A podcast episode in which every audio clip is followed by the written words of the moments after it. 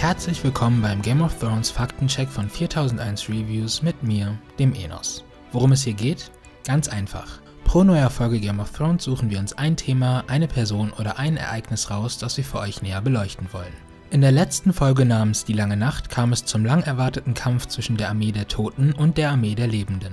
Letztere bekam dabei Unterstützung von Melisandre, die den Truppen mit ihren übernatürlichen Fähigkeiten, die sie vom Herrn des Lichts erhält, beistand. Doch wer ist dieser rote Gott überhaupt? Und um was genau geht es in seiner Religion?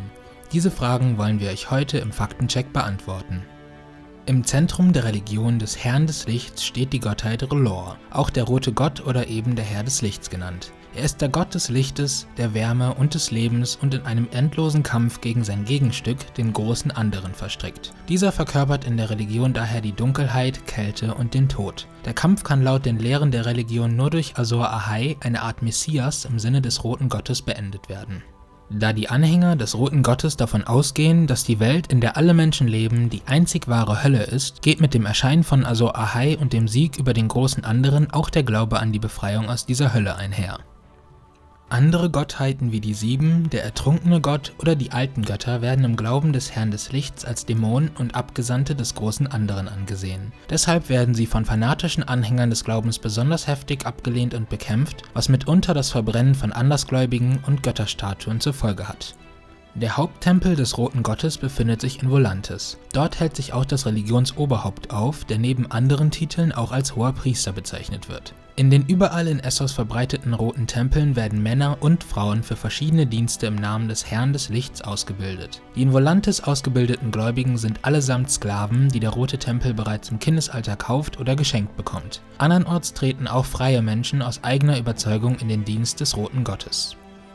Ein Großteil dieser Sklaven wird über mehrere Jahre hinweg zu Priestern ausgebildet. Zu dieser Gruppe gehören auch Melisandre und Thoros von Myr.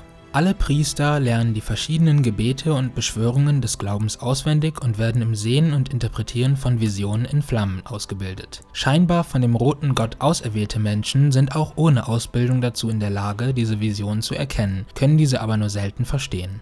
Die Priesterinnen und Priester werden entweder in den verschiedenen roten Tempeln tätig oder reisen als Missionare durch die Welt. Dabei sind sie stets in rote Roben gekleidet, was auch den Spitznamen Rote Priester erklärt. Sklaven, die keine Priesterinnen oder Priester werden, werden möglicherweise zu einem neuen Krieger der flammenden Hand ausgebildet. Die flammende Hand ist eine Armee aus sogenannten heiligen Soldaten im Dienste des Herrn des Lichts, die immer exakt 1000 Mann stark ist. Ihre Aufgabe ist es, den roten Tempel in Volantis zu beschützen.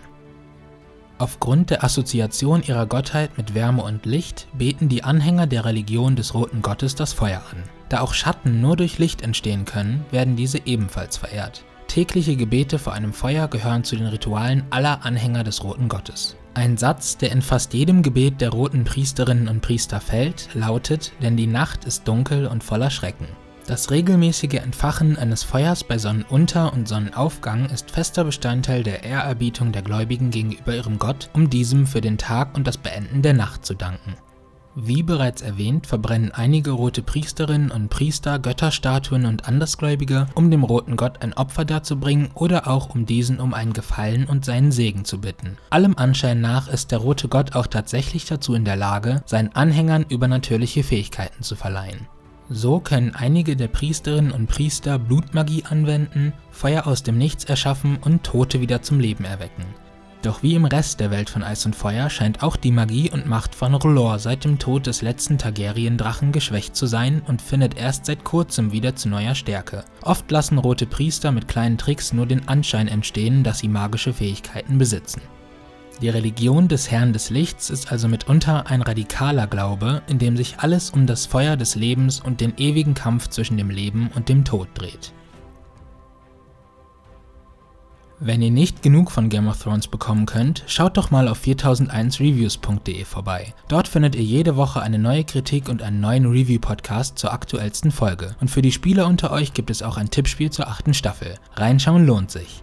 In diesem Sinne, Vala Morgulis.